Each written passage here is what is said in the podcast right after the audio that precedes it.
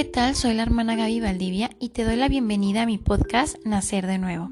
¿Quién como Dios? Nadie como Dios. Estamos en el episodio número 11 de la serie Una vida nueva en Cristo Jesús. El tema de esta semana es la oración. La oración en la vida cristiana, basándonos en la enseñanza del Catecismo de la Iglesia Católica de los números 2558 y 2565. La oración es una relación viviente y personal con Dios, vivo y verdadero. ¿Qué es la oración? Les hago esta pregunta y se las quiero contestar con Santa Teresa del Niño Jesús.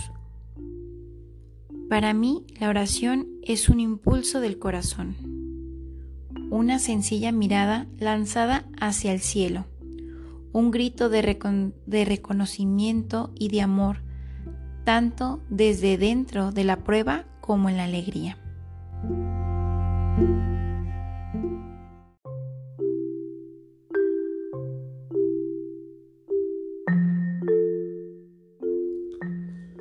Entonces, empezando este tema, nos damos cuenta que esa es la oración esa relación que tenemos nosotros con Dios, ese caminar día a día con Él, el hablarle, el pensarle, en hacer cosas dirigidas a Él.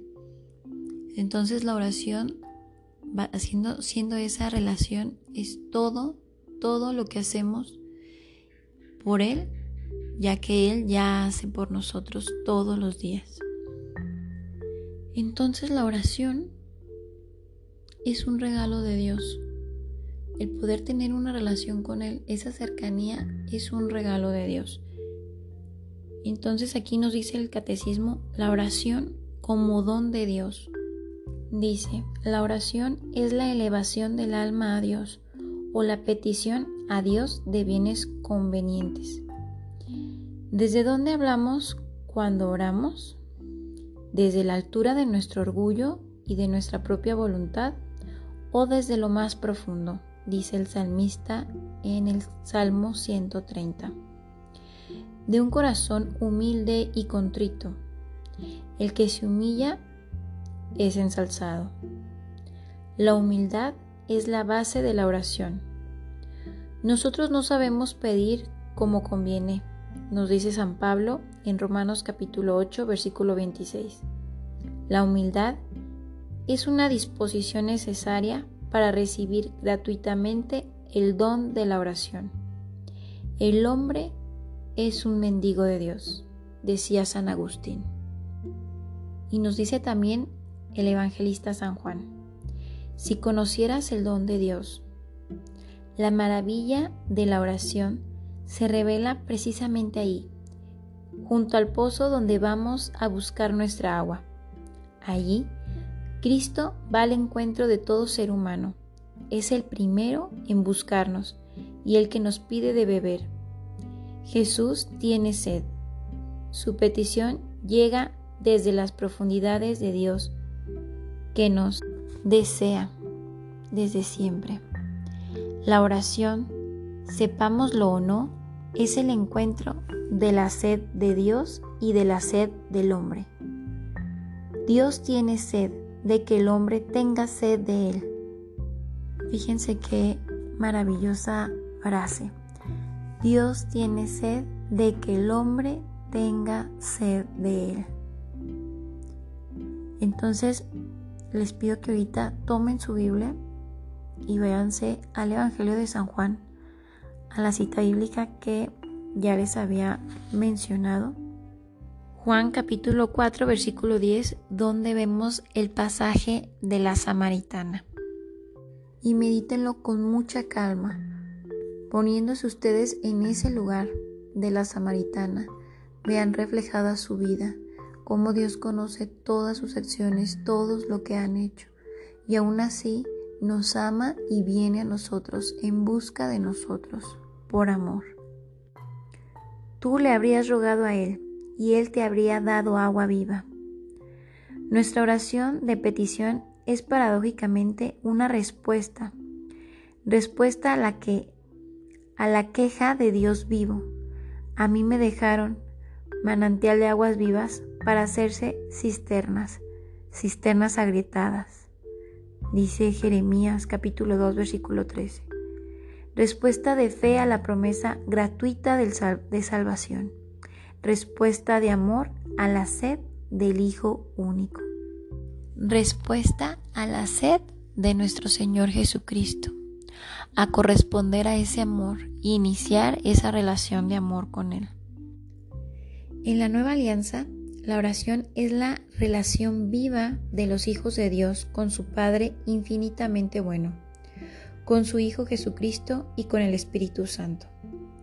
La gracia del reino es la unión de la Santísima Trinidad toda entera con el Espíritu todo entero. Así la vida de oración es estar habitualmente en la presencia de Dios tres veces santo y en comunión con Él. Esta comunión de vida es posible siempre porque mediante el bautismo nos hemos convertido en un mismo ser con Cristo. La oración es cristiana en tanto cuanto es comunión con Cristo y se extiende por la iglesia que es su cuerpo. Sus dimensiones son las del amor de Cristo. El hombre busca a Dios. Por la creación Dios llama a todo ser desde la nada a la existencia, coronado de gloria y esplendor. El hombre es, después de los ángeles, capaz de reconocer qué glorioso es el nombre del Señor por toda la tierra, incluso después de haber perdido por su pecado. Su semejanza con Dios, el hombre sigue siendo imagen de su Creador. Conserva el deseo de aquel que le llama la existencia. Todas las religiones dan testimonio de esta búsqueda esencial de los hombres. Y San Agustín también dirá que nuestro corazón no descansará hasta que esté nuevamente con Él, porque de Él salimos y a Él regresaremos. Y nuestra alma y nuestro espíritu siempre están sedientos de Él, siempre están en busca de Él, tratando de saciarse. Por eso, cuando las personas están alejadas de Dios o todavía no tienen ese encuentro con Él, tratan de llenar ese vacío con amigos, con diversiones, con alcoholismo, con drogadicción, con sexo, con mil cosas, pero nuestra alma sigue teniendo sed y solamente con Él se sacia, porque nuestra alma sí lo reconoce, sí lo conoce y en nuestro interior está la marca de Dios. Somos de Él y nuestra alma no descansará hasta que esté en Él. Dios es quien primero llama al hombre. Olvide el hombre a su Creador o se esconda lejos de su faz, corra detrás de sus ídolos o acuse a la divinidad de haberlo abandonado, el Dios vivo y verdadero llama incansablemente a cada persona al encuentro misterioso de la oración. Esta iniciativa de amor del Dios fiel es siempre lo primero en la oración. La actitud del hombre es siempre una respuesta a medida que Dios se revela y revela al hombre a sí mismo. La oración aparece como un llamamiento recíproco un hondo acontecimiento de alianza, a través de palabras y de acciones. Tiene lugar un trance que compromete el corazón humano. Este se revela a través de toda la historia de la salvación. Y así vemos como todos los temas que hemos estado viendo desde el principio de este podcast se van ligando uno con uno. Aquí nos vamos a regresar a la historia de la salvación, a esa relación desde siempre con Dios, como Dios desde que nos creó está en busca de nosotros. La oración de Abraham y de Jacob, volviéndonos al Antiguo Testamento con la historia de la salvación, aparece como una lucha de fe vivida en la confianza a la fidelidad de Dios y en la certeza de la victoria prometida a quienes perseveran. La oración de Moisés responde a la iniciativa del Dios vivo para la salvación de su pueblo. Prefigura la oración de intercesión del único mediador, Cristo Jesús. La oración del pueblo de Dios se desarrolla a la sombra de la morada de Dios, del arca de la alianza y del templo, bajo la guía de los pastores, especialmente del rey David y de los profetas. Los profetas llaman a la conversión del corazón y así, y al buscar ardientemente el rostro de Dios, como hizo Elías, interceden por el pueblo.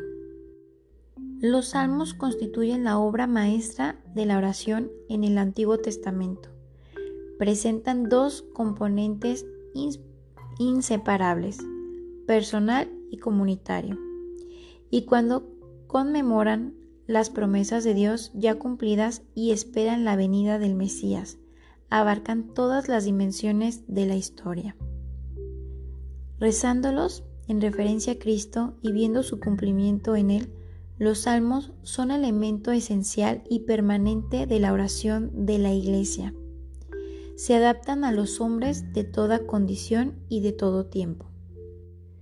El Espíritu Santo que enseña a la Iglesia y le recuerda todo lo que Jesús dijo, la educa también en la vida de oración, suscitando expresiones que se renuevan dentro de unas formas permanentes de orar, que serían bendición, petición, intercesión, acción de gracias y alabanza. Gracias a que Dios le bendice, el hombre en su corazón puede bendecir a su vez a aquel que es la fuente de toda bendición. La oración de petición tiene por objetivo el perdón, la búsqueda del reino y cualquier necesidad verdadera. La oración de intercesión consiste en una petición en favor de otro, no conoce fronteras y se extiende hasta los enemigos. Toda alegría y toda pena, todo acontecimiento y toda necesidad puede ser motivo de oración, de acción de gracias, la cual participando de la de Cristo debe llenar la vida entera. En todo, dad gracias. Dice la primera carta a los tesalonicenses capítulo 5 versículo 18. La oración de alabanza, totalmente desinteresada, se dirige a Dios, canta para Él y le da la gloria, no solo por lo que ha hecho, sino por lo que Él es.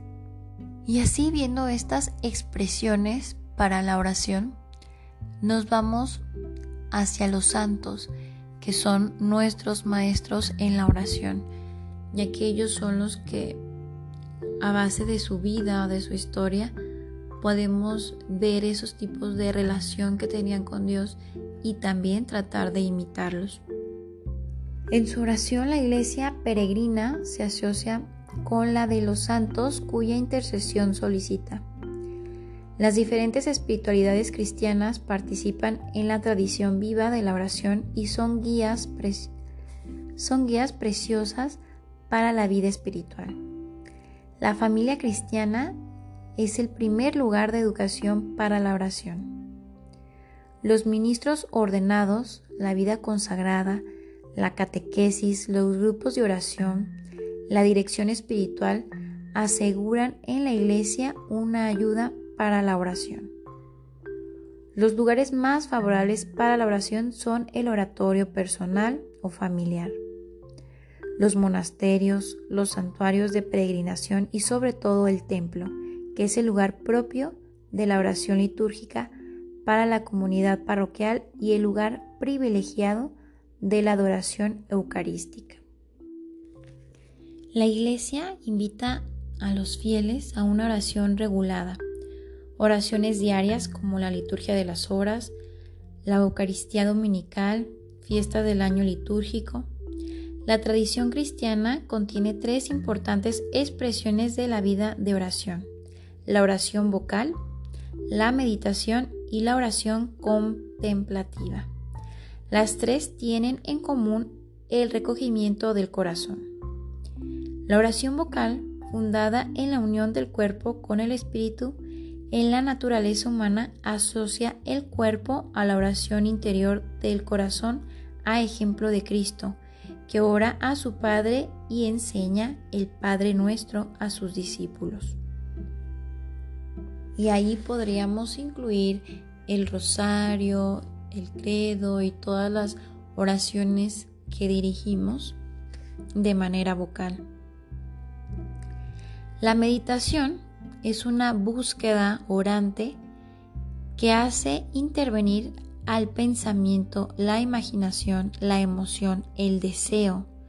Tiene por objetivo la apropiación creyente de la realidad considerada que es confrontada con la realidad de nuestra vida.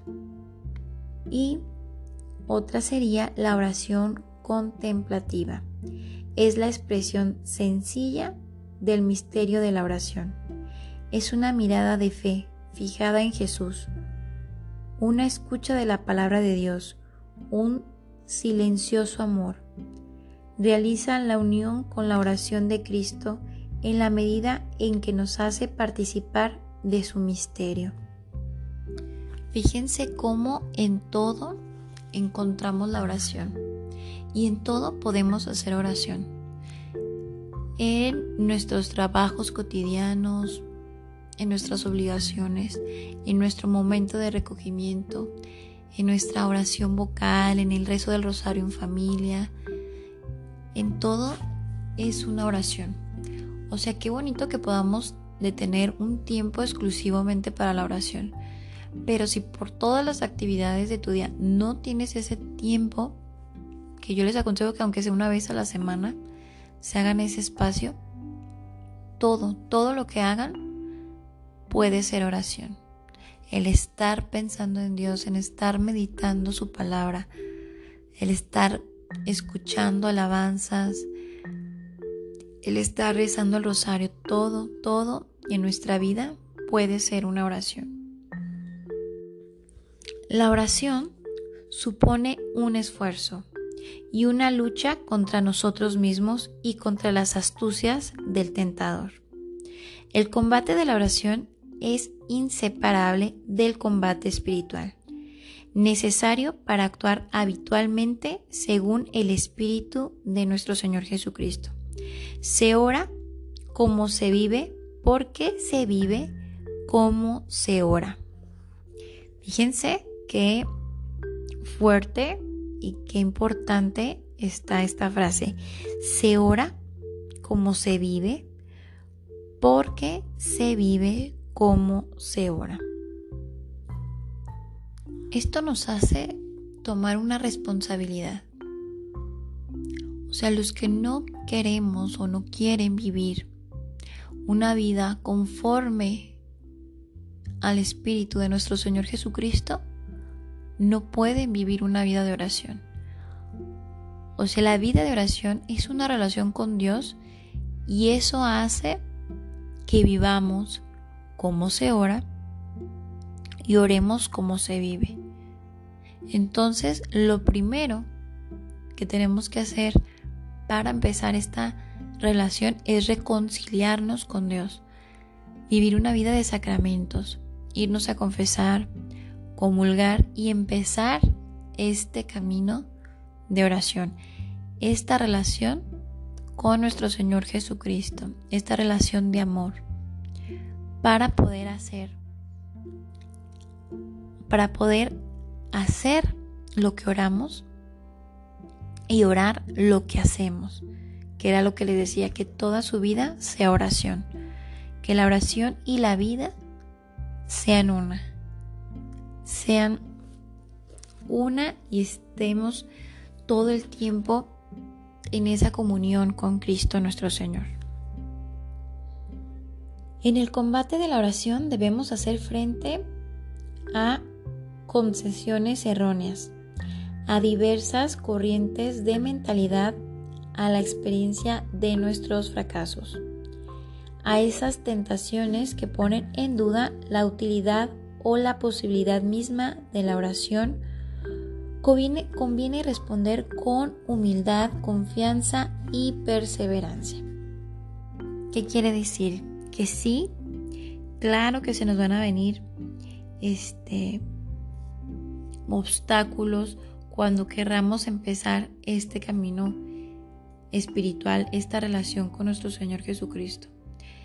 Yo les recomiendo que vean la película de San Ignacio de Loyola, la que acaba de salir, para que vean ese combate espiritual que él tenía cuando quería entrar en esta relación con Dios nuestro Señor.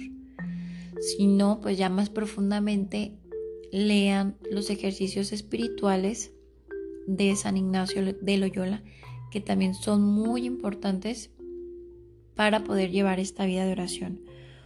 Porque el tentador siempre va a estar ahí con pensamientos, con pretextos, para decir no puedo hacer oración o no tengo tiempo o no sé cómo hacerlo. Por eso les recomiendo que busquen estos ejercicios espirituales de San Ignacio de Loyola. Las dificultades principales en el ejercicio de la oración son la distracción y la sequedad. El remedio está en la fe, la conversión y la vigilancia del corazón, que era lo que les mencionaba hace rato. O sea, el vivir principalmente una vida de sacramentos. Estarnos confesando, estar yendo a comulgar, es no permitir que se apague ese fuego del Espíritu Santo en nuestro corazón. Si una vez ya lo hemos sentido, si hemos sentido ya su presencia, no dejemos entristecer el Espíritu, porque cada que lo dejemos entristecer va a ser más difícil para nosotros volver a esa relación de amor con Dios. Cada que uno retrocede, le cuesta el doble de trabajo volver a acercarse a Dios. Por eso tenemos que vivir en una constante. Y en esa misma constante, por ejemplo, yo fue como decidí entrar a la orden franciscana seglar, porque yo sabía que si me empezaba a envolver en la vida cotidiana, me iba a ir alejando poco a poco de Dios, porque a veces, este, sobre todo la sociedad en la que vive uno, no es una sociedad muy espiritual. Entonces ya que te dicen, ay, que mejor vamos aquí, que hoy no reces, que hoy no hagas esto, mejor vas mañana a misa, ¿qué te parece?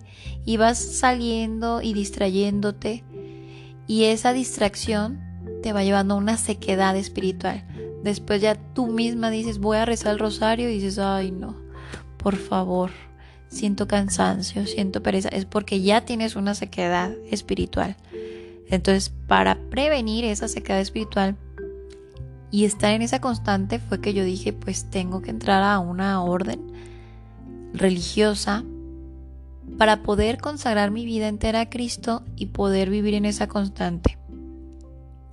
Nosotros, por ejemplo, hacemos la liturgia de las horas en la mañana, en la tarde y en la noche.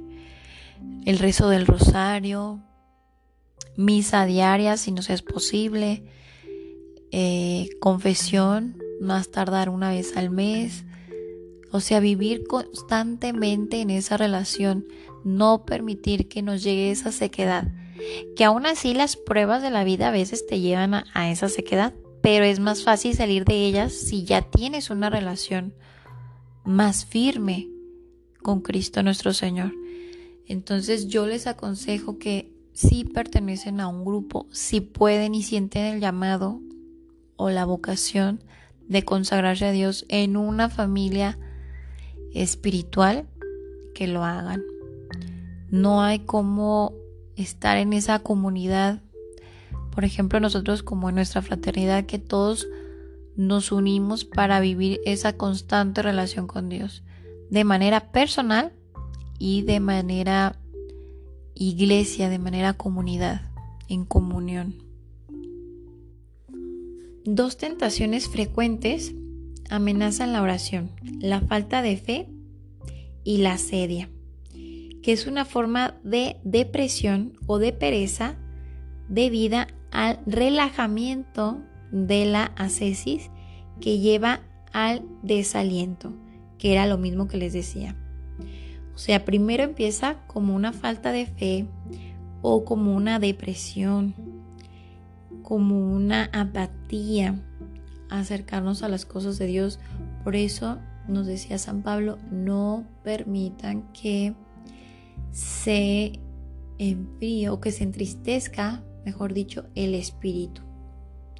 Por eso en esa constante, constante, que si hoy estás feliz, alegre, sientes el Espíritu de Dios, reces con esa alegría el rosario y que si el día de mañana sientes un poco más de dificultad para hacerlo, recuerdes esos días buenos, esos días llenos de Dios, esos regalos que te ha dado Dios y tomes la fuerza de seguir adelante los días venideros. La confianza filial se pone a prueba cuando tenemos el sentimiento de no ser siempre escuchados. El Evangelio nos invita a conformar nuestra oración al deseo del Espíritu. Orad continuamente. Vemos en la primera de los tesalonicenses capítulo 5. Orar es siempre posible, es incluso una necesidad vital. Oración y vida cristiana son inseparables, que era lo que ya les explicaba anteriormente. La oración de la hora de Jesús, llamada con razón oración sacerdotal, recapitula toda la economía de la creación y de la salvación. Inspira las grandes peticiones del Padre nuestro. Y nos vamos a ese pasaje bíblico donde los apóstoles le dicen a nuestro Señor Jesucristo, enséñanos a orar. Y nuestro Señor les da el Padre nuestro. Lo vemos en Lucas capítulo 11 versículo 1. O de manera más completa en Mateo capítulo 6 versículo 9 al 13, donde nos da más una versión más desarrollada con siete peticiones. Padre nuestro que estás en el cielo, santificado sea tu nombre, venga a nosotros tu reino, hágase tu voluntad en la tierra como en el cielo. Danos hoy nuestro pan de cada día. Perdona nuestras ofensas como también nosotros perdonamos a los que nos ofenden. No nos dejes caer en la tentación y líbranos del mal. El Padre nuestro es la respuesta de Jesús a sus discípulos cuando le dicen, Señor, enséñanos a orar.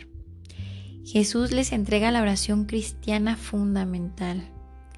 La oración del Señor o dominical es en verdad el resumen de todo el Evangelio, la más perfecta de las oraciones. Es el corazón de las Sagradas Escrituras. Se llama oración dominical porque nos viene del Señor Jesús, Maestro y modelo de nuestra oración. La oración dominical es la oración por excelencia de la Iglesia. Forma parte integrante de las principales horas del oficio divino y de la celebración de los sacramentos de la iniciación cristiana, bautismo, confirmación, Eucaristía. Inserta en la Eucaristía manifiesta el carácter escatológico de sus peticiones en la esperanza del Señor hasta que venga, como lo vemos en la primera de Corintios capítulo 11 versículo 26. En el Padre Nuestro, las tres primeras peticiones tienen por objeto la gloria del Padre, la santificación del nombre, la venida del reino y el cumplimiento de la voluntad divina. Las otras cuatro presentan al Padre nuestros deseos. Estas peticiones concierren a nuestra vida para alimentarla o para cuidarla del pecado y se refiere a nuestro combate por la victoria del bien sobre el mal. Al pedir, santificado sea tu nombre, entramos en el plan de Dios, la santificación de su nombre, revelado a Moisés, después en Jesús, por nosotros y en nosotros, lo mismo que en toda la nación y en cada hombre. En la segunda petición, la Iglesia tiene principalmente a la vista el retorno de Cristo y la venida final del reino de Dios. También ora por el crecimiento del reino de Dios en el hoy de nuestras vidas. En la tercera petición, rogamos al Padre que una nuestra voluntad a la de su Hijo para realizar su plan de salvación en la vida del mundo. En la cuarta petición, al decir danos, expresamos en comunión con nuestros hermanos nuestra confianza filial en nuestro Padre del cielo. Nuestro pan designa el alimento terrenal necesario para la subsistencia de todos y significa también el pan de vida, palabra de Dios y cuerpo de Cristo. Se recibe en el hoy de Dios como el alimento indispensable, lo más esencial del festín del reino que anticipa la Eucaristía. La quinta petición implora para nuestras ofensas la misericordia de Dios, la cual no puede penetrar en nuestro corazón si no hemos sido perdón, si no hemos sabido perdonar a nuestros enemigos, a ejemplo y con la ayuda de Cristo. Al decir no nos dejes caer en la tentación, pedimos a Dios que no nos permita tomar el camino que conduce al pecado. Esta petición implora el espíritu de discernimiento y de fuerza, solicita la gracia de la vigilancia y la perseverancia final. En la última petición, y líbranos del mal, el cristiano pide a Dios con la iglesia que manifieste la victoria ya conquistada por Cristo sobre el príncipe de este mundo sobre Satanás, el ángel que se opone personalmente a Dios y a su plan de salvación. Con el amén final expresamos nuestro fiat respecto a las siete peticiones, así sea. Y así para concluir el tema, quiero compartirles la paráfrasis del Padre Nuestro hecha por San Francisco de Asís. Y dice, Santísimo Padre nuestro, Creador, Redentor, Consolador y Salvador nuestro, que estás en los cielos, en los ángeles y en los santos, iluminándolos para conocer, porque tú, Señor, eres la luz, inflamándolos para amar, porque tú, Señor, eres el amor, habitando en ellos y colmándolos para gozar, porque tú, Señor, eres el bien sumo, eterno, de quien todo procede, sin el cual no hay bien alguno. Santificado sea tu nombre. Clarificada sea en nosotros tu noticia, para que conozcamos cuál es la anchura de tus beneficios, la largura de tus promesas, la altura de tu majestad y la hondura de los juicios. Venga a nosotros tu reino para que reines tú en nosotros por la gracia y nos hagas llegar a tu reino, donde se halla la visión manifiesta de ti, el perfecto amor a ti, tu dichosa compañía, la fricción de ti por siempre. Hágase tu voluntad como en el cielo, también en la tierra, para que te amemos con todo el corazón, pensando siempre en ti, con toda el alma, deseándote siempre a ti, con toda la mente, dirigiendo todas nuestras intenciones a ti, buscando en todo tu honor y con todas nuestras fuerzas, empleando todas nuestras energías y los sentidos del alma y del cuerpo en servicio de tu amor y no de otra cosa, y para que amemos a nuestros prójimos como a nosotros mismos, atrayendo a todos según podamos a tu amor, alegrándonos de los bienes ajenos como de los nuestros, y compadeciéndolos en los males y no ofendiendo a nadie. El pan nuestro de cada día, dásnole hoy. Tu amado Hijo, nuestro Señor Jesucristo, para que recordemos, comprendamos y veneremos el que nos tuvo y cuanto por nosotros dijo, hizo y padeció. Y perdona nuestras deudas por tu inefable misericordia, por la virtud de la pasión de tu amado Hijo, y por los méritos e intercesión de la Beatísima Santísima Virgen y de todos tus elegidos, así como nosotros perdonamos a nuestros deudores y lo que no perdonamos plenamente, haz tú, Señor, que plenamente lo perdonemos, para que por ti amemos de verdad a los enemigos, y a favor de ellos intercedamos devotamente ante ti, no devolviendo a nadie mal por mal, y para que procuremos ser en ti útiles en todo. Y no nos dejes caer en tentación, oculta o manifiesta, imprevista o insistente mas líbranos del mal, pasado, presente y futuro. Gloria al Padre, gloria al Hijo y gloria al Espíritu Santo, como era en un principio, ahora y siempre, por los siglos de los siglos. Amén. De esta forma terminaría el tema de esta semana. Y los invito a que estudien todo el apartado que viene en el Catecismo de la Iglesia Católica sobre la oración. Ahí se resuelvan todas sus dudas, todas las cuestiones de cómo orar, que ya está muy clara, pues en el Padre Nuestro, que es la oración más perfecta. Pero si quieren entender un poco más a fondo este tema, lean todo el apartado que viene en el Catecismo de la Iglesia Católica sobre la oración. También hay talleres de oración como los del Padre Ignacio Larrañaga también pueden, este, como ya les había dicho, buscar los ejercicios espirituales de San Ignacio de Loyola. Y está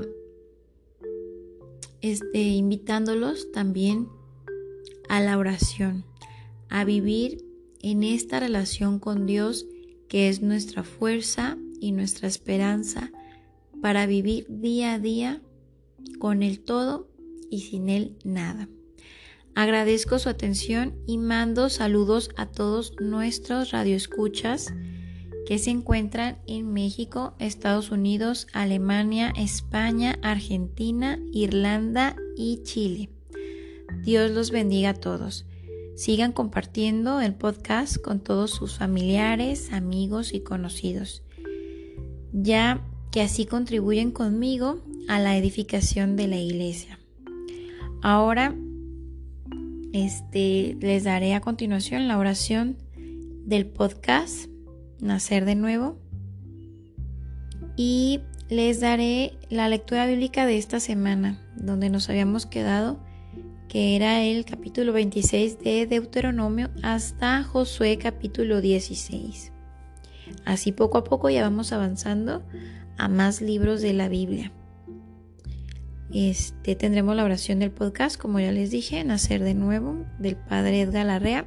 Y esta semana, en lugar del santoral, pues les di la paráfrasis de el Padre Nuestro de San Francisco de Asís. Y el diccionario bíblico, pues sería la palabra oración, donde sabemos que la oración es la relación de nosotros con Dios, esa relación de amor es la oración. Y el tips de esta semana, pues como ya les comenté, buscar los ejercicios espirituales de el Padre Ignacio Larrañaga o de San Ignacio de Loyola. Dios los bendiga. Paz y bien. Hasta la próxima semana, si Dios quiere.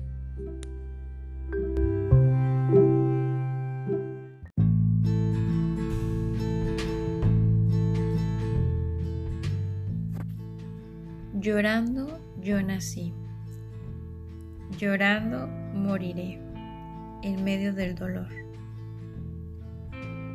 Mientras oraba así, viniste tú a mí. Me preguntaste, ¿qué quieres que haga yo por ti? Tus ojos yo miré, mis manos levanté y te grité, Señor. Sáname de mis heridas, dame un nuevo corazón para aceptar mi vida y amar con tu amor. Sáname por tus heridas, de mi miedo y mi rencor, de mis culpas y caídas. Sálvame con tu perdón, Jesús.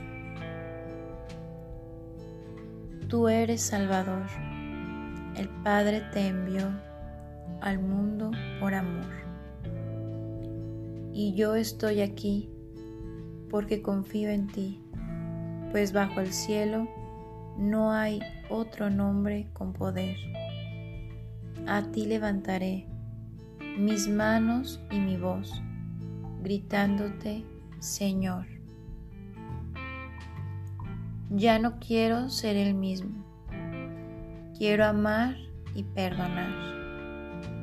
Yo quiero nacer de nuevo y en tu nombre comenzar.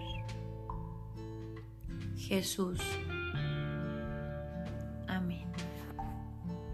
thank you